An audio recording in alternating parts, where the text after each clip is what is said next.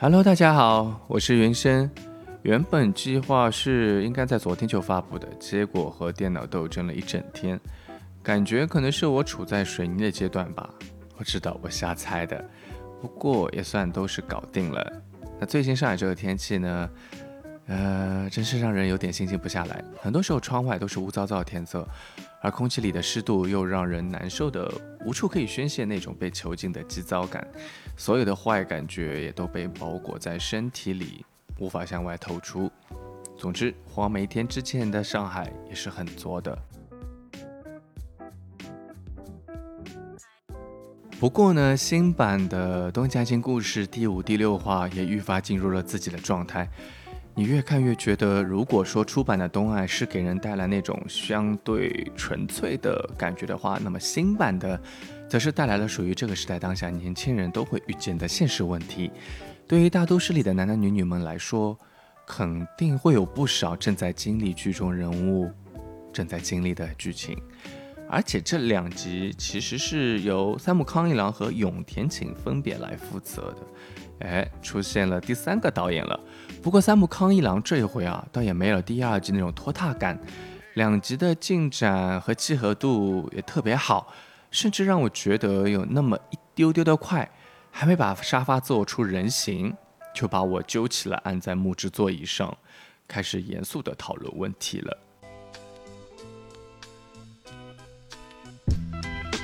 虽然三上和李美这对的关系啊，总是问题出在三上，因为他比较自我，不是比较吧，相当自我与随性。但是呢，在剧中也可以通过一些个人情绪的表露，感受到三上对李美的感情。那或许就会有很多人问：既然三上心里这么喜欢李美，那为什么还要做出各种伤害李美的事情呢？哎，这个问题，呃，我是回答不了的。我觉得编剧也回答不了，因为他可能身边其实就有这样很多人。那这类人，我感觉是因为很多时候他只是一种自然而然的行为，我并不是为他为他们在开脱，我只是。参考我身边这类人的一些习惯和我对他们的认知，一旦这类的人的好奇心被勾了起来，就不会考虑自己的身份，他反而会有一种无法抑制的欲望向前跨出去。这也就是三上嘴里所表述的讨厌束缚，不喜欢一点点去探索，希望能一下子的涌入另一个世界。或者呢，你们可以去问问你们身边的这类朋友，看看他们是怎么回答的。我觉得呢，应该跟我说的差不多。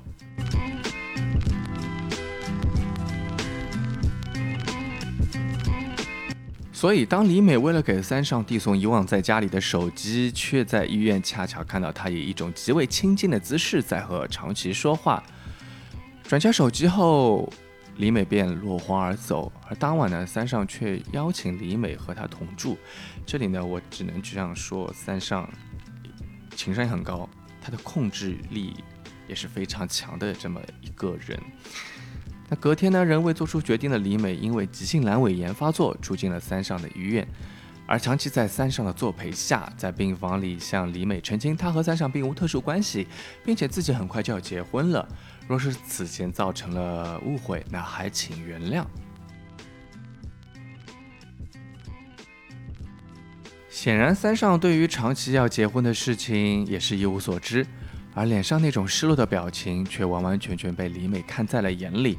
他心里清楚，三上是喜欢自己的，但他不是那种安分的人。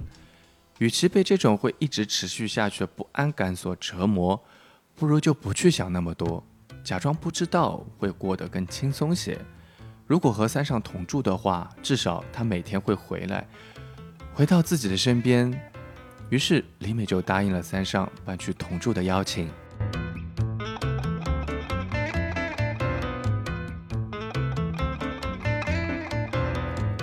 上期我才说到啊，等了那么久，终于等来了李美的反击。原本还期待着最新两集李美的表现。只是没想到剧本那么快就放弃了这个设定，然后让李美接受自己成为一个假装什么都不知道，只要三少每天回到自己身边就好的女人，把她当做一个贪玩的孩子来对待。我不知道现实中有多少人经历过这样的折磨，最后的结果又是怎样的？浪子回头的故事，我总觉得少之又少。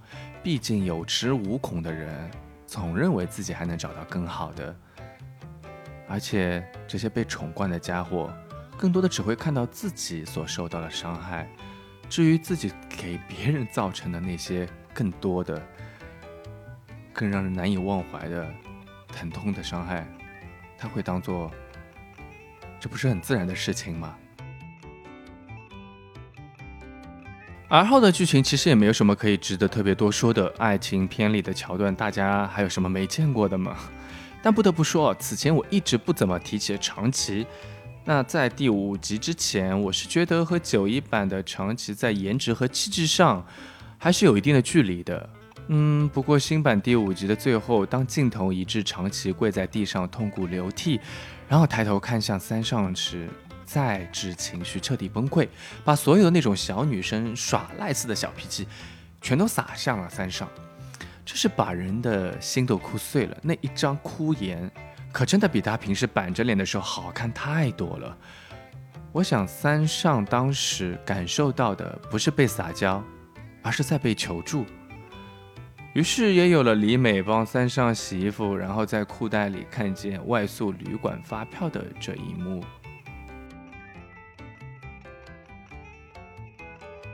当然，长崎小公主也不是什么善茬，嘴上说着感谢三上之前那晚请她吃饭要回谢，却把三上约在了她未婚夫的饭店里吃饭。骄傲要死的三上知道了，当然毛掉了了，于是丢下两万烟离开了饭店。所以这个傲娇的小公主此举，我不是很确定，她是想给三上带来怎样的情绪？但至少有一点，我想是可以确认的，就是。他想让三上知道，无论那一晚发生了什么都不重要，不要以为同宿一家旅馆就能怎样了。嗯，可能也是个天蝎座吧。而此后的剧情倒是让我也没有想到，三上回家后就把李美强行推倒在沙发上，之后的所作所为，即便作为一个男性观众的我，都有一种强烈的不适感。就。精神上感到非常恶心嘛？呃，我也不是很能理解这种不以快乐为前提的交合行为啊，到底是一种什么样的心态？当然，我也无法感受女生在经历这些后啊会有怎样的情绪，呃，想象不出该用哪种语言来描绘。嗯，虽然李美。也只有在完治这样人的怀里，才能真正的做回自己，才能真正的彻底的哭泣。只是在完治怀里哭泣的李美，你这样又让完治该怎么去面对丽香呢？所以感情的世界里，谁才是真正的受害者？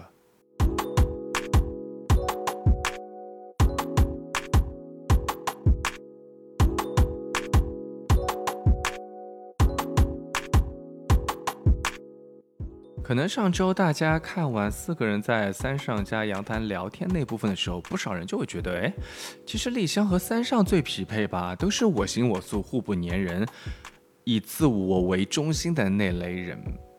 只是丽香在沉迷当前恋情时，是不会像三上那样依旧胡乱出轨，只是一门心思的专注于当前的恋情。虽然第五、第六集丸之和丽香剧情还是相对来说比较轻松的。嗯，不过他们在认真对谈时候，却把几乎没有人能说得清，但大家都可能会不得不去面对的话题，给摆在了观众的面前。当王志在问起丽香为什么要和部长分手时，丽香的表情完完全全展现了一股抵抗、冷漠的样子。他的回答是：他想占有我，所以分手了。这其实。和他那天在三上阳台上说的话差不多，而丸治的逻辑也非常清晰又坦诚。占有的确能说明一个人喜欢你。男人啊，真心的话会想让对方属于自己，就算是我，也是这么想的。而丽香呢，却认真的看着丸治，回答道：“再怎么喜欢，也不是占有对方的理由。那种关系。”我从一开始就不需要，我不想成为某人的所有物。这时片尾曲就恰如其分的冒了出来，打断了这一番对话。若是在现实里，这番对话可能就会有两个结果：一种就是婉之接着问，那丽香，如果我就是真心的喜欢你，想占有你，你会要离开我了吗？我想应该会等来丽香是的回答，然后他拿起衣物包包回自己的家去。显然，剧集展现的就是第二种可能。谈话在这里戛然而止，因为丸之也多少知道，如果继续追问，一定不是他所要的结果。虽然丸之的性格是有点憨直，但他绝不是那种毁灭性的人格，不会因为这样一场对话就把自己和丽香都逼入绝境。毕竟第二天醒来，身边还能睡着自己所喜欢的人，就真的好过一拍两散、再见是痛苦的这样一个结局。虽然明知可能会有那么一天来临，但大部分人都知道能晚一天也是好的。或许啊，电视剧中的人物有那么一点极端，嗯，把这样一种可能性，如果放到我们现在生活的世界里，会是什么样的？我不确定零零后的婚恋观是怎样，毕竟最大的今年也都已经二十岁了，一定多少也有了自己的想法，但可能还需要一点时间。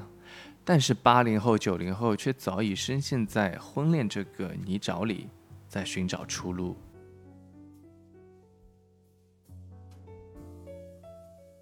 如果你现在所相恋的人，无论对方是男还是女，也许没有丽香那么绝对。但他就是觉得保持现在的恋爱状态很好，完全没有结婚的想法和必要。甚至你们就这个问题也争论过很多次，两个人永远在一个死巷里兜兜转转，没有出口。总之，他宠爱着你，你也舍不得离开他，就像一个死局。但也许三十年前，住房也好，繁衍也好，甚至只是单纯的性生活也好，可以说。婚姻是所有问题的完美解决方案，但三十年后的当下，婚姻还能提供什么呢？也许只剩爱和占有欲了。但是如果任何一方不再爱你了，也不会再拥有这样一份占有欲了。所以，婚姻还剩什么呢？我不知道，因为我也深陷其中，或者说，我就是丽香所代表的那一类人。虽然我也没有如他这般绝对，嗯，并且身边有很多，甚至是大部分的同学与朋友都早早的结了婚啊，有的也还有了孩子啊，甚至这些孩子已经能打酱油啦，然后过着传统普通的生活。那也有的呢，和我一样单着，嗯，当然那些已婚已育、已离婚的状态也不在少数。所以婚姻在我看来。就只是一种选择，并非是我排斥婚姻，而只是不知道婚姻作为一个选择，它会带来怎样的答案？它真的是个必要的步骤吗？我这不大不小的脑袋里也是有着一个巨大的问号。对于生活来说，爱情是必须的，但它不是必须被捆绑的。拥有爱情是件很美妙的事情。既有令人羡慕的甜蜜，但也有化解不开的矛盾与争吵。但即使没有爱情，你一样会需要吃饭、睡觉、如厕、搬砖，否则宅文化也不会如此盛行。不过有意思的是，我有两个可以算作非常资深的宅的男性朋友，他们通过这两个人啊，这两个人就是通过社交网站类的相亲方式啊，找到了各自的女朋友。啊，也有个两三年了吧，至少。然后呢，今年他们都纷纷领证结了婚啊。这里在这里要祝他们新婚快乐。嗯，所以呢，人生里的问号啊，其实有时候可以暂时放在那里，有时是不经意的，它就会变成一个句号，甚至是一个惊叹号。在尽可能的情况下追逐自己想要的生活，反而很多事情就迎刃而解了。所以。丽香也好，完治也好，在两个观念无法匹配的状态下，他们的结果，我想大家其实心里多少也已经知道了，不是吗？我很喜欢第六集中丽香所说的那一段话。一开始大家都说丽香真厉害，说我很有趣，然后就说我们不是同一种人，无法互相理解，所以分开。从头到尾都是误解，没有人愿意看到我的真面目，所以我总是很孤单。这段话有没有觉得很熟悉啊？就像是我们在感情最初情投意合之时，那些迷人的闪光点啊，亮瞎了彼此的氪金狗眼。而一旦过了热恋期，才发现原来我们之间是有那么多的分歧，想法也是那么的不一样，好烦，好累。所以分开才显得那么的轻松与利落，真像是一场从头至尾的误会。其实每个人都是孤独的，因为要真正走入另一个人的世界时，你才会发现瑰丽多姿的色彩之后，是你不曾预料的黑灰色调。转身离开会被说不负责任，留下的则需要一同承担彼此的那不为人知的色调。所以，你的选择会是什么？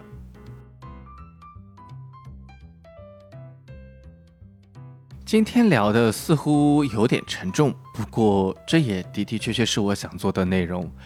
当然，今天的话题一定会有很多的角度和观点，所以真的好希望能收到你们的留言与想法。偶尔想的多一些，并不会太累，因为我们的人生需要这样的分量。